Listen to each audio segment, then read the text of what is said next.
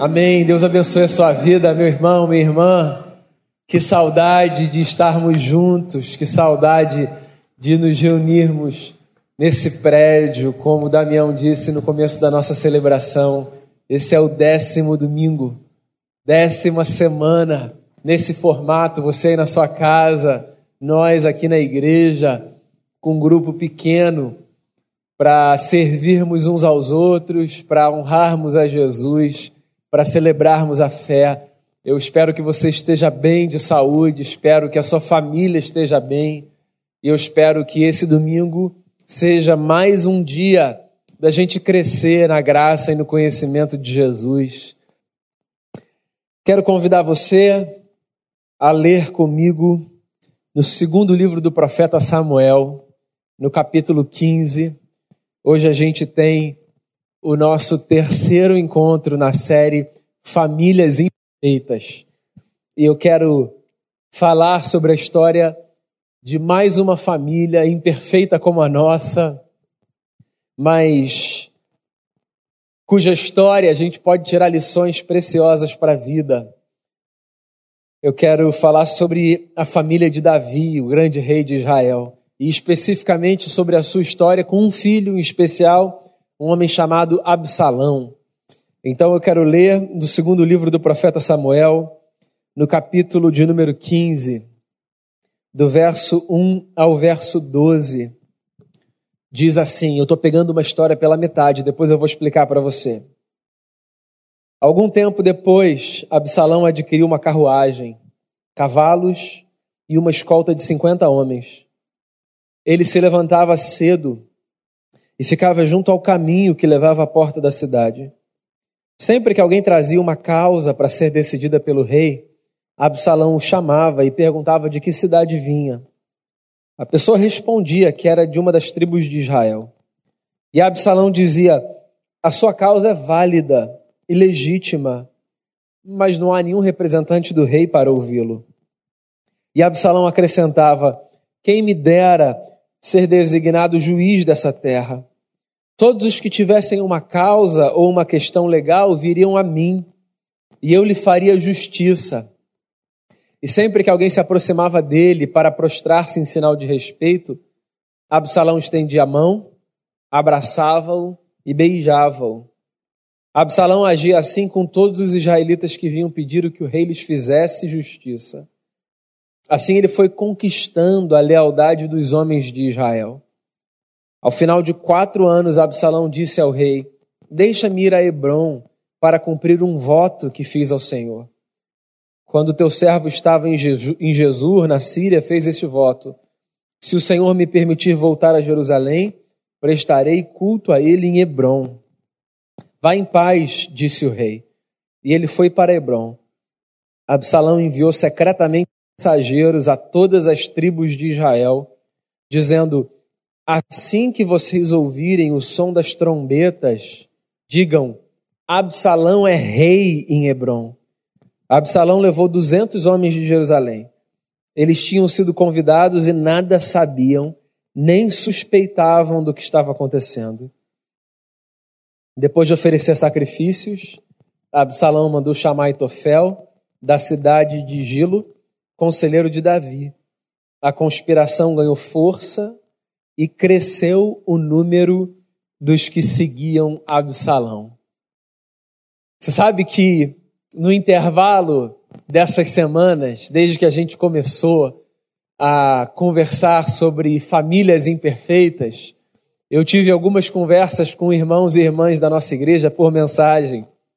Gente dizendo assim: essa série tem me permitido ver lados muito esquisitos da história de pessoas que eu muito admirava. Uma pessoa me disse assim: Eu sempre acostumei a olhar para essas personagens bíblicas como heróis, quase que figuras míticas. E agora eu tenho atentado para alguns lados da história dessas pessoas que não são nada agradáveis. E eu perguntei, e o que, que você tem achado disso? Daí uma das respostas foi muito interessante. A pessoa me diz assim: Eu tenho gostado, isso tem me aproximado dessas famílias.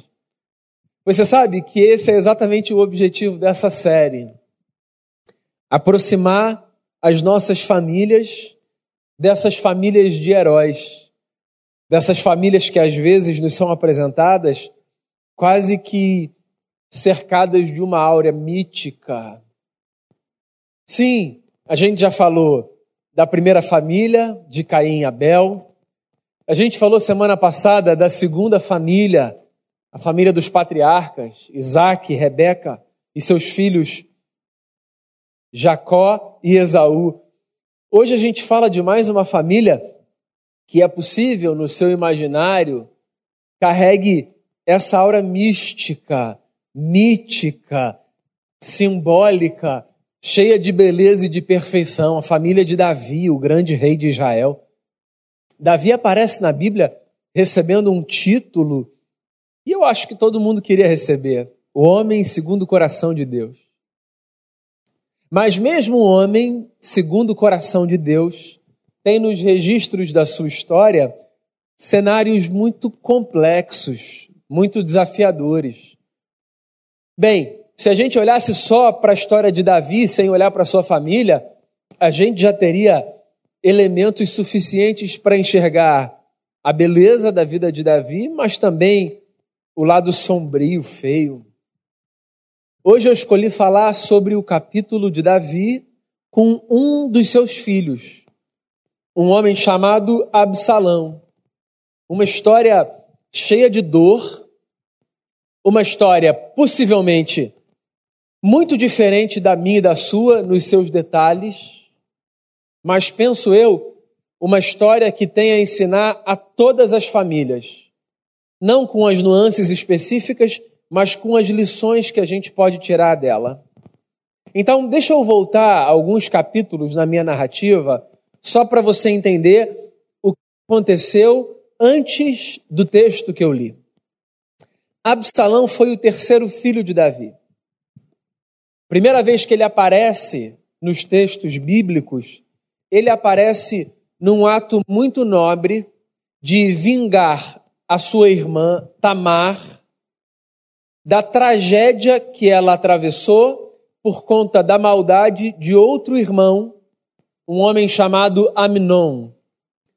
Pois então, Davi tinha um filho chamado Amnon. Esse filho de Davi se apaixonou por uma meia-irmã, uma jovem chamada Tamar.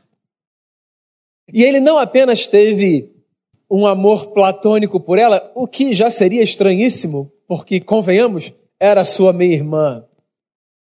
Ele permitiu que esse desejo crescesse no coração, a ponto de ele planejar se deitar com ela. Então, Aminon desenha todo um plano, pede ao rei que a sua irmã cuide de si, prepare comida para ele, venha aos seus aposentos e, num determinado momento, ele a violenta, ele abusa da sua irmã. Ele comete violência sexual dentro da casa. Ele toma Tamar como se ela fosse sua esposa. E mais do que isso, ele a toma força, ele rouba a sua dignidade, ele rouba a sua honra. Ele a toma como mulher. E ele comete essa tragédia da forma mais vil que você pode imaginar. Porque ele se deita com ela à força, e o texto diz que logo depois ele é tomado de repulsa, não pelo seu ato, mas por ela. E ele a rejeita. Na história existem duas falas muito fortes por parte de Tamar. A primeira dela, a primeira delas, perdão, acontece antes que ele se deite com ela. Enquanto ele tenta forçar a violência que ele comete, ela pede, por favor, não faça isso comigo. Não faça isso comigo, eu sou sua irmã, eu nunca me deitei com homem nenhum.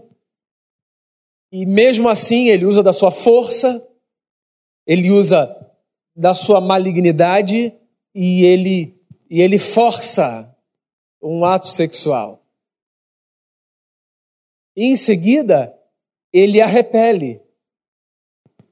O que, além de ser uma tragédia pelo que tinha feito, ganha contornos ainda maiores, porque se essa mulher então tinha se deitado com ele, mesmo que de maneira forçada, essa mulher agora, ela não era mais uma mulher virgem. E qual era o destino das mulheres que tinham perdido a sua virgindade? Num contexto como esse, essas mulheres tinham perdido também a sua esperança de formar uma família. Essa mulher chora porque, além de ter tido a sua dignidade roubada, ela tem o seu futuro destruído pelo seu próprio irmão. E ela pede, por favor, não me lance fora. Mas Aminon não tem a menor compaixão. Como teria, sendo ele o homem que fez o que fez com ela? Ele a lança à margem da vida. Acontece que Tamar era irmã de Absalão, esse de quem eu quero falar com você nessa conversa. E Absalão aparece então pela primeira vez no relato bíblico como o filho de Davi que resolve vingar a honra da sua irmã. Ele aparece como aquele que vai retribuir Amnon pelo mal que ele fez à sua irmã. O que o texto diz no capítulo anterior é que dois anos depois desse ocorrido, Absalão resolve vingar a sua irmã organizando uma espécie de armadilha para Amnon. Ele chama Amnon para uma festa, para uma festividade. Ele engoda Amnon, oferecendo a ele bebida e permitindo que ele desfrute de tudo que há na festa, até que num determinado momento ele tira a sua vida em vingança pelo que ele tinha feito com a sua irmã. Ou seja, a casa de Davi é uma casa de tragédia que sucede tragédia.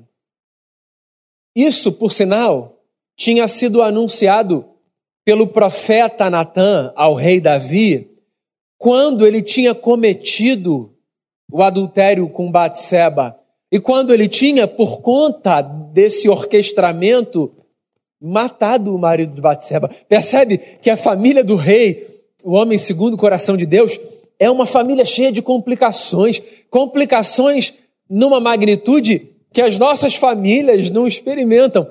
A família desse sujeito que figura aqui nos, nas páginas e dos registros da Bíblia como um grande homem, é uma família cheia de problemas, uma família absolutamente imperfeita. Que Deus nos livre de cenas tão complexas como essa mas que Deus nos faça aprender com as lições que essas histórias nos trazem. Voltando aqui para a minha linha de raciocínio, dois anos depois da tragédia de, da violência de Amnon contra Tamar, Absalão resolve vingar a sua irmã, tirando a vida de Amnon. Ele mata o seu irmão. Dois anos depois. Sabe, no que, que eu penso quando eu olho para esse capítulo da história dessa família? Quanto tempo, é nisso que eu penso, quanto tempo uma mágoa pode permanecer viva dentro do nosso coração por alguma coisa que foi feita? Veja bem, para que fique muito claro, eu não estou relativizando em absoluto o que Amnon fez, em absoluto. Mas é impressionante que Absalão mantém aquele ódio, aquele veneno dentro de si por dois anos.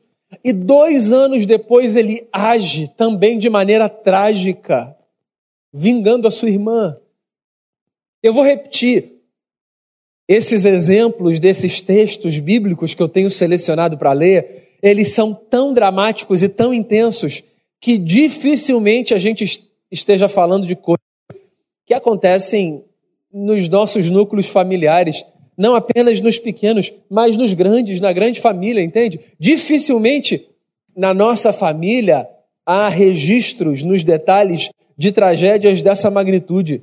Mas é muito provável que em todas as nossas famílias haja sintomas muito parecidos, não dos atos, mas dos fenômenos. O fenômeno da mágoa cristalizada, o fenômeno do ódio cauterizado, o fenômeno da página que não é virada. Quantas vezes, irmãos e irmãs, a gente fala sobre problemas, começando as nossas falas com expressões do tipo há 10 anos, há dois anos, no mês passado, no início do nosso casamento, quando a gente era criança, e aí a gente continua trazendo para a mesa e trazendo à tona capítulos tão antigos da nossa história. Pois é, nós precisamos tratar das nossas questões. Eu disse isso na primeira conversa dessa série, quando a gente falava sobre Caim e Abel. Nós precisamos pastorear os nossos afetos. A gente precisa tratar do coração, daquilo que a gente sente. O apóstolo Paulo usa uma expressão muito interessante numa de suas cartas.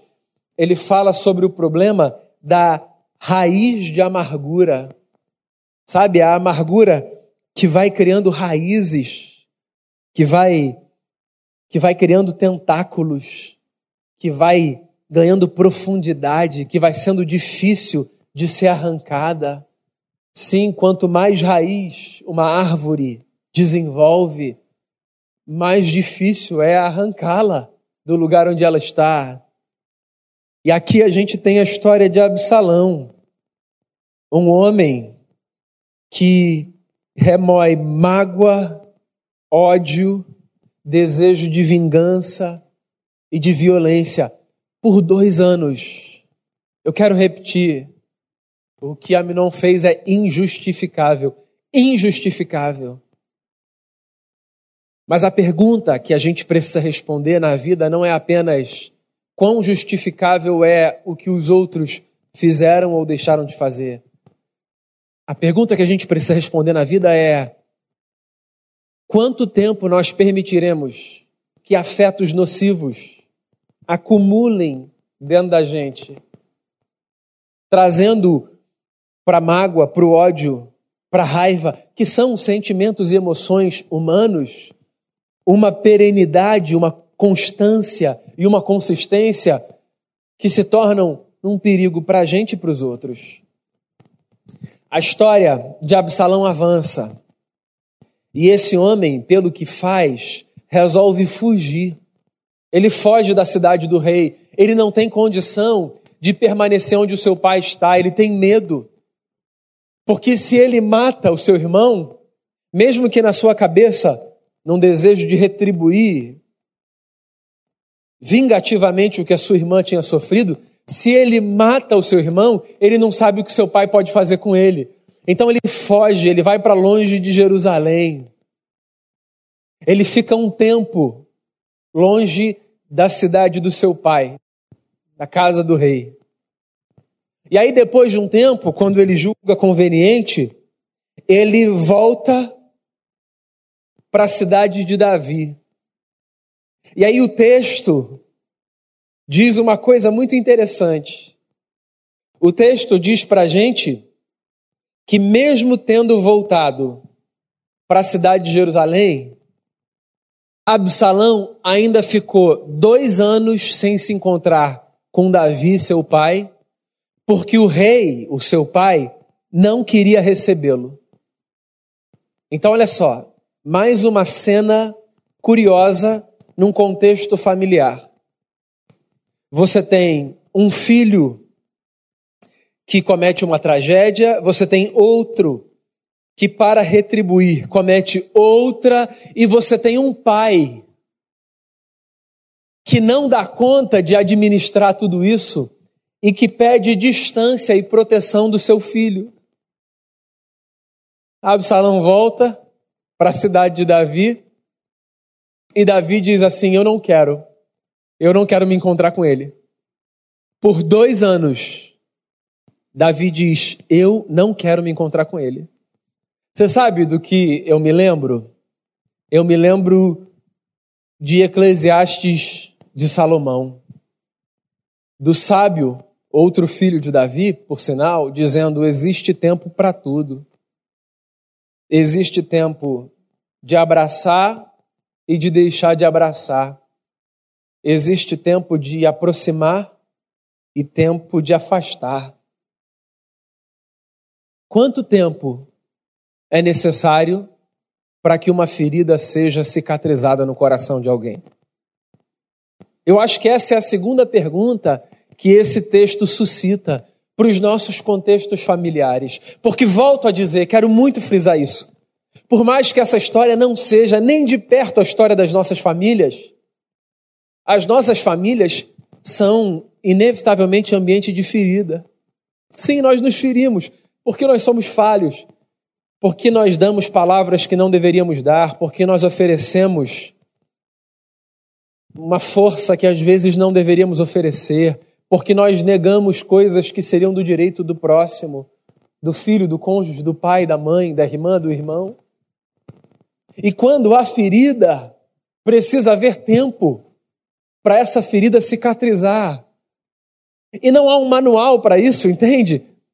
Às vezes a gente queria que houvesse um manual, a gente diz coisas do tipo, mas não passou, não já está bom. Não, às vezes não está, às vezes não passou. As nossas velocidades, elas são muito subjetivas. O tempo que uma ferida leva para cicatrizar, a gente não consegue antever isso. Não dá para prever quanto tempo uma pessoa vai levar para fazer um luto. Quanto tempo uma pessoa vai levar para superar uma dor, uma ferida, uma mágoa. Não que a gente deva deixar tudo em banho-maria, sabe? E não tentar fazer as pazes, reaproximar, consertar. Não, é claro que a gente deve. Sobretudo se a gente tem consciência do erro. É bom que a gente peça perdão, que a gente diga, oh, me perdoa pelo que eu fiz. Mas também é importante que a gente admita que a velocidade do outro é a velocidade do outro. E que às vezes querer que o outro acelere a sua velocidade é cometer uma violência contra ele ou contra ela. A gente tem aqui Absalão voltando para a cidade de Davi, mas sendo impedido de ver o seu pai, porque o rei, o rei não queria vê-lo. Aí sabe o que acontece na história? O Absalão, que aparece na Bíblia em primeiro lugar como esse sujeito que veio defender a honra da sua irmã, sabe? Ele aparece até imbuído de um desejo de eu vou proteger a minha irmã. Todo irmão protege a irmã, não. Ele vem com essa força de não toca na minha família. Esse cara, dessa força, ele se transforma num homicida vingador, ele comete um crime passional, mesmo que dois anos depois, vamos combinar, e ele avança e ele se transforma num instrumento de golpe e de complô contra o seu próprio pai. Ele se levanta contra Davi, seu pai, o rei. Aí a gente chega no capítulo 15, que é um texto interessantíssimo. O capítulo 15 fala sobre a estratégia de Absalão para ocupar o lugar do seu pai. Tem uma espécie de, de encontro com o Édipo aqui, não no sentido de quero a minha mãe, mas no sentido de quero o lugar do meu pai, sabe? Ele quer o lugar do pai, não porque ele quer a mãe. No caso aqui, é assim, um Édipo diferente. Ele quer o lugar do pai porque ele quer ser rei. Ele quer o governo de qualquer jeito. Semana passada a gente falava sobre isso, né? Sobre a tragédia de Jacó passar uma vida querendo ser Esaú. De Jacó não deixar Esaú ser Esaú, porque ele queria ser. Eu quero ser, eu queria ser. A bênção tem que ser minha. Ele rouba, pela, ele rouba a bênção, ele luta pela bênção, e ele só se transforma em Israel quando ele assume a sua identidade. Eu sou Jacó. Eu sou Jacó. Aí ele prevalece. Então Absalão parece que é uma outra versão de um cara que quer agora não roubar o lugar do irmão, mas roubar o lugar do pai. Aí olha o que, que ele faz. Ele fica na praça da cidade e ele fica recebendo as pessoas que estão chegando das outras cidades com as suas queixas. As pessoas que vêm ao rei, o rei fazia isso. O rei mediava é, causas, o rei solucionava conflitos. Você pode se lembrar, por exemplo, de Salomão na sua sabedoria, quando resolve o conflito de duas mulheres que chegam dizendo que um filho era, cada uma dizia: Esse filho é meu. Então o rei tinha esse papel, né? o rei mediava conflitos. E aí o Absalão, ele está na praça, ouvindo as pessoas dizendo: Qual é a sua queixa? O que, que você tem? Aí ele ouve, ele é um, ele está construindo, ele é um golpista populista. Ele está querendo roubar o trono do pai e ele está querendo isso de que forma? Conquistando a galera. Então ele ouve a queixa da pessoa, ele fala assim: é, se eu fosse, se eu fosse designado juiz, sabe, das causas aqui nesse reino, eu resolveria esse seu problema. Vai dar tudo certo, fica tranquilo. Se eu, se eu tivesse esse poder, eu vou ver se eu falo com o rei, mas se eu tivesse esse poder, e aí ele está lá minando o rei, que é o seu pai. É o seu pai. E ele está minando, ele está minando, ele está minando, e aqui no capítulo 15, o que a gente tem é um texto que fala que depois de quatro anos de investida minando o rei, esse cara já tem um apoio popular impressionante. E ele resolve ir para Hebron. Ele fala para o pai dele, que é rei, que ele quer ir para lá para cultuar o Senhor. Ele dá uma desculpa religiosa, ele envolve Deus nesse negócio. Para a conversa dele com o pai ficar mais palatável, sabe? E, e ele se autoproclama rei. E ele vai para Hebron e ele diz assim para algumas pessoas: agora vocês podem dizer por aí, Absalão é nosso rei. E ele dá um golpe no pai.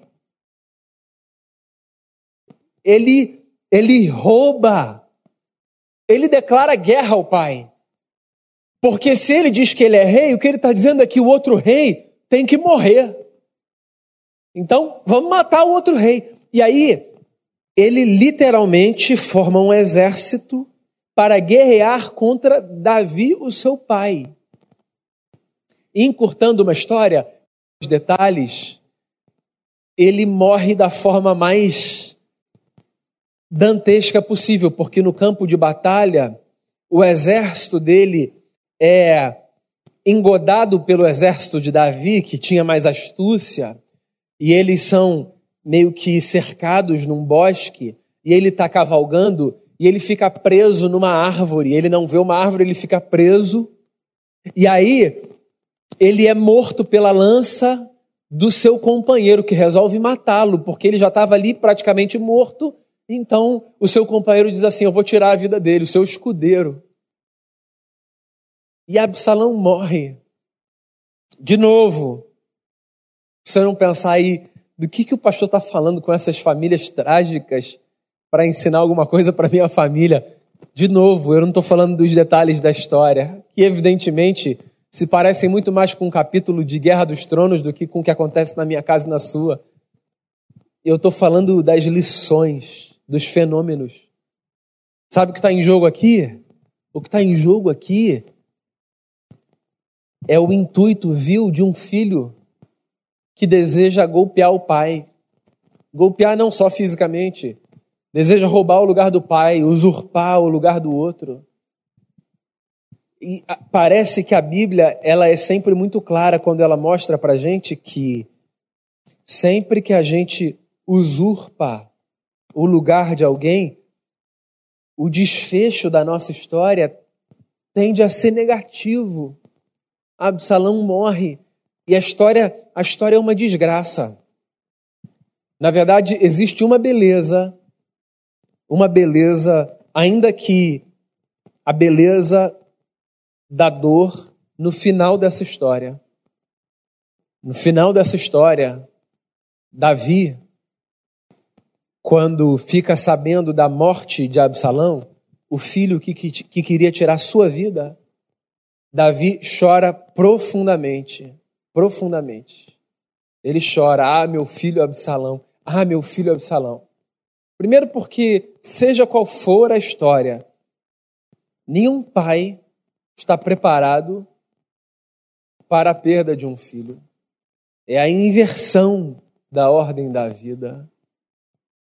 E depois, porque imperfeito como era, porque todos somos, ainda assim, Davi, Davi tinha um coração. E mais do que se preocupar com o governo, ele estava preocupado com a vida dos seus. Mais do que com a posição, mais do que batalhar pelo lugar, pelo status. Davi, no fundo, queria queria que houvesse paz na sua casa. E não foi assim. E ele chora. Chora. Chora a dor de quem perde alguém que ama. Mesmo reconhecendo as imperfeições e os problemas daquele que foi perdido, ele chora. Quando a gente perde alguém, a gente não chora porque a gente perdeu uma pessoa perfeita, não é? A gente chora porque a gente perdeu alguém que a gente ama. Essa é a história de mais uma família imperfeita. Eu queria só reforçar aqui as lições que eu acho que a gente tira dessa conversa. Primeira delas, lembra disso para sua família. Quanto tempo a gente vai permitir que uma mágoa ganhe espaço dentro do nosso coração? Lembra? Absalão, dois anos depois, matando Amnon. Quanto tempo? Um conselho para você que tem uma família imperfeita como eu tenho, como todo mundo tem. Não permita que a mágoa que o ódio, que a raiva, ou que qualquer sentimento e emoção nocivos ganhe força no seu coração. Não permita, não. Faz mal. Faz mal para você. Interrompa esse negócio de dizer há dois anos, há dez anos. A gente teve uma série aqui há alguns anos chamada O Caminho do Perdão. Eu recomendei um livro naquela altura e eu queria relembrar esse livro para você se chama O Livro do Perdão, de Desmond Tutu, teólogo, arcebispo da cidade do Cabo, teólogo sul-africano. O Livro do Perdão. Leia, vai fazer um bem à sua alma. Eu imagino, fez a minha. Coloca um ponto final nessa história de perpetuar a mágoa. Não faça isso não.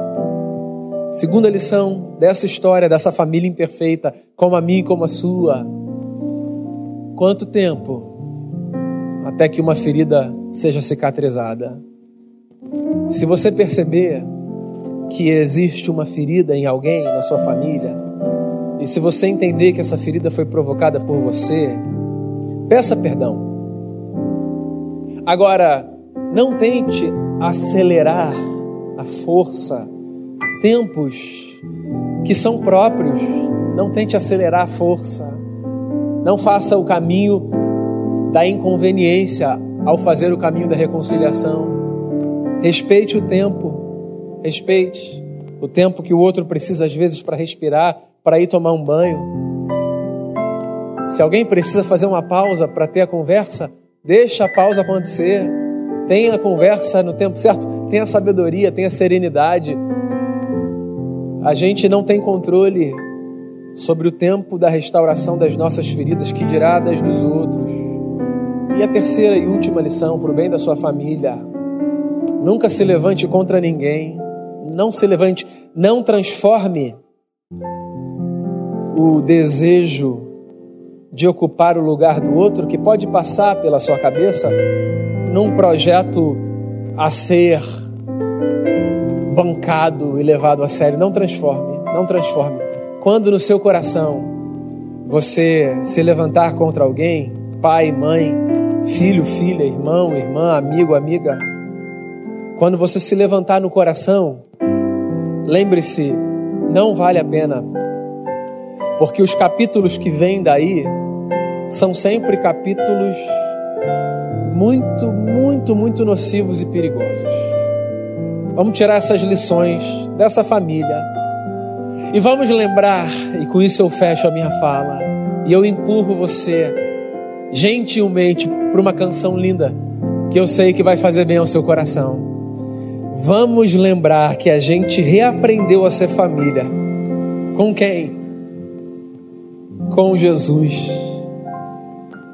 Aquele através de quem Deus fez uma aliança com a gente a gente pode reaprender a ser família. Porque Deus, com quem a gente tem uma aliança, que não é homem para mentir, Ele, o Eterno, Ele renova todos os dias sobre a minha casa e sobre a sua casa a sua misericórdia. Que a gente viva nas nossas famílias, sustentado pela misericórdia de um Deus que nos permite, no meio da nossa imperfeição, viver a beleza de um lar cheio da paz, do perdão e da reconciliação que só em Jesus a gente consegue oferecer e obter. Ouça essa canção e faça dela a sua oração. Eu quero te chamar para oração nesse momento, te convidar a orar pela sua casa orar pela sua família. Os planos de Deus para sua família não chegaram ao fim. Família, todos nós temos. Problemas, todas elas têm. Mas nós cremos num Deus que pode todas as coisas e que pode lhe auxiliar a formar uma família firmada na rocha, uma família transformada para a glória do Senhor. Feche seus olhos, vamos orar. Pai querido, nós, nesses domingos, temos aprendido que não há família perfeita, que não há perfeição. Mas nós temos aprendido também que, apesar de histórias ruins, de cenários desagradáveis, o Senhor muda a história das nossas famílias. O Senhor consegue transformar o que nós entendemos como ruim em coisas gloriosas para a glória do Senhor. Então nós pedimos que tudo que foi orientado aqui essa manhã, que tudo que nós temos ouvido a respeito da nossa casa, da nossa família, possa acontecer para a glória do Senhor. Que o Senhor transforme o nosso lar, que o Senhor transforme as pessoas que nós, que nós convivemos, que o Senhor nos transforme, a fim de termos famílias que glorifiquem ao Senhor, famílias transformadas para a glória do Senhor, casas transformadas para a glória do Senhor. Em nome de Cristo Jesus, a começar por nós, a começar por mim, nós possamos ser transformados, a de vermos a glória do Senhor reinando sobre o nosso lar, a paz do Senhor reinando sobre a nossa casa. Permita que seja assim, Jesus. É a oração que nós fazemos e que a graça maravilhosa do nosso Senhor e Salvador Jesus Cristo, o amor de Deus, o nosso Pai, as doces e infinitas consolações do Santo Espírito estejam sobre a nossa casa, sobre o nosso lar, sobre a nossa família, em nome de Cristo Jesus. Amém e amém.